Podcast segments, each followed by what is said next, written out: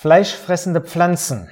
Ich beginne mal mit einem Bibelvers aus Römer 6. Da heißt es, denn der Lohn der Sünde ist der Tod. Fleischfressende Pflanzen hat ja mit Tod zu tun, dass ähm, Tiere getötet werden durch Pflanzen. Und in 1. Mose 1 lesen wir davon, dass Gott die Pflanzen geschaffen gemacht hat. Gehörten dazu auch fleischfressende Pflanzen? Oder anders gefragt, Stefan, hat Gott den Tod in seiner Schöpfung schon sozusagen vorausgesetzt? Ist er notwendigerweise vorhanden, unabhängig vom Sündenfall? Die Frage kann ich ganz klar beantworten. Das ist sicherlich nicht der Fall. Denn das ist ja auch ein großer Unterschied zwischen Schöpfung und zwischen Evolution. Für die Evolution ist der Tod eine Voraussetzung, damit Höherentwicklung stattfinden kann. In der Schöpfungswoche finden wir den Tod überhaupt nicht. Er ist eine Folge des Sündenfalls. Deswegen wird Gott sicherlich Pflanzen erschaffen haben, aber nicht die fleischfressenden Pflanzen, wie wir sie heute finden. Dem Menschen sind ja Kräuter und Bäume zur, Pflanz, äh, zur Speise gegeben worden. Kann man umgekehrt davon ausgehen, dass Pflanzen da schon Tiere fressen konnten? Äh, nein, im, im, ersten Buch, äh, im ersten Buch Mose, in den ersten beiden Kapiteln, wo wir die Schöpfungswoche haben und den Menschen noch vor dem Sündenfall im Garten Eden finden, ist es ganz klar, äh, dass die Pflanzen keine, keine, keine Tiere als Nahrung zu sich genommen haben. Sie werden den Stickstoff über die Wurzeln, über den Boden aufgenommen haben. Was ist dann passiert, dass die Pflanzen auf einmal Fleisch gefressen haben? Es ist ein generelles Ereignis passiert, das die gesamte Schöpfung betrifft. Und das ist natürlich der Sündenfall, wie er uns in 1. Mose 3 beschrieben wird. Also eine echte historische Tatsache, äh, dass Adam und Eva in Sünde gefallen sind, weil sie sich durch den Teufel verführen ließen. Das heißt, es hatte auch sofort Auswirkungen auf die Pflanzenwelt? Ja, Gott sagt das generell, dass durch die Sünde der Tod in die Welt gekommen ist. Und man muss davon ausgehen, dass das dann auch sehr, sehr schnell passiert ist. Und wir lesen ja auch in 1. Mose 3, dass Gott anschließend noch einmal in seine Schöpfung eingriff. Zum Beispiel erfahren wir etwas über Dornen, die plötzlich hervorkamen, die es vorher noch nicht gab. Und so denke ich, hat Gott auch in die Pflanzen, auch in die Tierwelt eingegriffen. Was musste jetzt da passieren bei den Pflanzen, dass sie überhaupt in der Lage waren, Fleisch zu fressen aufnehmen zu können? Ja, es mussten natürlich schon jetzt einige ähm, ähm, Umstellungen passieren. Ja, zum einen brauchte man natürlich die Möglichkeit, diese Pflanzen, diese Tiere an sich zu fangen. Man muss sie ja erstmal bekommen. Dafür gibt es ja verschiedene Möglichkeiten. Ähm, es gibt einige Pflanzen, die, die saugen die Tiere durch Unterdruck an. Das sind solche, die dann im Wasser leben oder, oder die, die, das, die das im Erdreich machen. Es gibt Pflanzen, die haben ihre Blätter umgestaltet, wie so Kannen, haben dann oben bestimmte Gleitringe, dass wenn sich dort Insekten befinden, dass sie dann äh, in diesen Trichter hineinrutschen. Es gibt auch äh, Pflanzen, die können sich verschließen, wie so eine Venusfalle. Das ist übrigens einer der, der schnellste Mechanismus, den wir überhaupt im Pflanzenreich kennen. Also das ist das eine. Wir brauchen eine, eine morphologische Umgestaltung der äußeren Gestalt. Das zweite ist natürlich, wir brauchen auch bestimmte Nanostrukturen, dass dann auch wirklich die Tiere dort reingelangen, reingleiten und wie auch immer.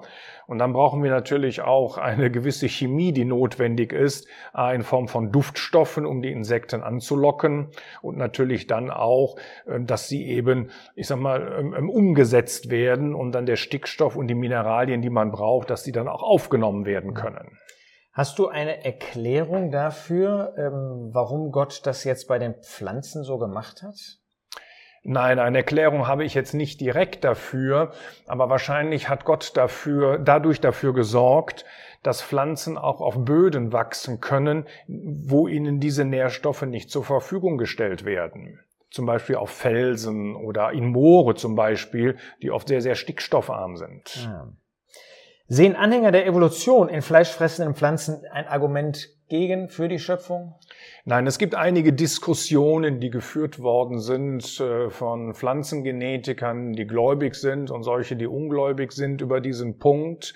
In der Regel ist aber überhaupt nicht klar, äh, welche Übergangsform man benutzen kann, dass sich solche fleischfressenden Pflanzen durch Zufall gebildet haben. Noch einmal, es müssen sehr, sehr viele Unterschiede passieren.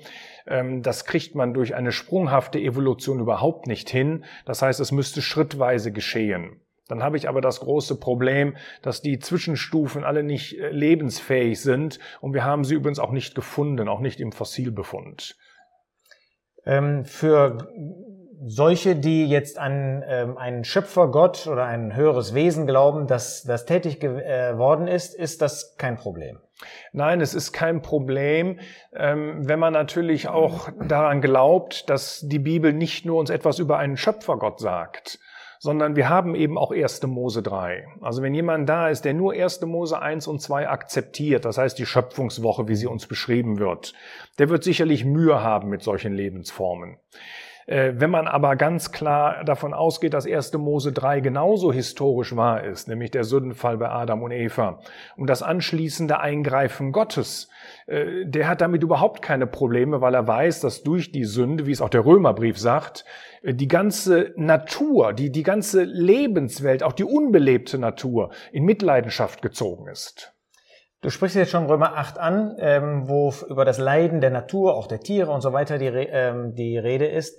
Ähm, kann man diesen Vorgang in diesen Kontext einordnen? Ja, man findet ihn darin bestätigt. Ich will es einmal so sagen. Wenn ich diese Stelle aus Römer 8 habe, ist es natürlich für mich völlig klar, dass diese Stelle wahr ist, weil es das inspirierte Wort Gottes ist. Aber ich finde eben auch in der Natur, ich sag mal in solchen Beispielen wie fleischfressende Pflanzen oder Tiere, die Tiere fressen, ähm, ich sag mal, dieser, dieser ganze, äh, die, diese ganze Verweslichkeit in der Natur, äh, dieses, dieses, dieses Kämpfen um das Überleben, diese ganzen Strategien, die da sind, das sind für mich wirklich Hinweise dafür, äh, dass ich das auch in der Natur finden kann, was dort in Römer 8 steht. Spricht Gottes Wort eigentlich an irgendeiner Stelle von äh, fleischfressenden Pflanzen? Nein, fleischfressende Pflanzen werden nicht erwähnt, aber es wird uns ganz klar gemacht, dass Gott eingegriffen hat. Denn die ersten Tiere, wie auch die Menschen, was du eben sagtest, die lebten natürlich von pflanzlicher Nahrung. Aber zum Beispiel auch nach dem Flutbericht lesen, nach, nach der Flut lesen wir, dass Menschen zum Beispiel auch Tiere essen dürfen mhm. als Nahrung. Und es ist sicher klar, dass nach dem Sündenfall auch Tiere Tiere fraßen. Es gibt auch viele Fossilien, die das belegen. Noch eine Schlussfrage, die jetzt mehr in die Zukunft hineinreicht, das tausendjährige Reich. Da wird ja alles als wunderbar von Gott dargestellt, sogar dass Raubtiere, äh, die heute Raubtiere sind, dann nebeneinander äh, grasen. Wie können wir uns das bei den Pflanzen vorstellen? Äh, kann man dazu was sagen, ob es da noch fleischfressende Pflanzen geben wird? Ja, das ist schwierig, jetzt über eine bestimmte äh, Lebensform zu sprechen oder über bestimmt über eine Pflanzenart, die in der Bibel nun überhaupt nicht erwähnt wird. Äh, wir wissen ja gar nicht, wie es genau im tausendjährigen Reich sein wird. Wir wissen, dass Gott sicherlich noch einmal in die Tierwelt eingreift und dass vieles wieder ähm, rückgängig gemacht wird. Das heißt, viele Tiere werden sich so verhalten, wie das im Garten Eden auch der Fall gewesen ist. Und deswegen lesen wir im Buch Jesaja an einigen Stellen, wo es um das tausendjährige Reich geht, dass Lamm und ähm, Löwe äh, nebeneinander weiden werden. Auf der anderen Seite lesen wir aber auch, dass die Schlange ein kriechendes Tier bleibt. Das heißt, dort hat, wird Gott nicht eingreifen, er wird dieses Tier nicht verändern. Es gibt dafür verschiedene Gründe, vielleicht wahrscheinlich auch, weil sie beim Sündenfall sehr aktiv gewesen ist. Ähm, ob Gott in die Pflanzenwelt eingreift, dass es keine Dornen und sowas mehr geben wird. Darüber sagt die Bibel gar nichts. Und darum wäre ich auch bei den fleischfressenden Pflanzen sehr vorsichtig, zumal es auch welche gibt, die natürlich jetzt ähm, Parasiten oder Bakterien als Nahrung auf sich ne aufnehmen. Vielleicht bleiben die und andere nicht. Es ist sehr schwierig zu sagen. Wir dürfen uns also auf die Zeit des tausendjährigen Reiches freuen. Diejenigen, die an den Herrn Jesus Christus glauben, die ihm ihre Sünden bekannt haben, die werden dabei sein vom Himmel her und werden sehen und genießen können, was Gott in dieser Schöpfung dann auch für uns vorbereitet hat.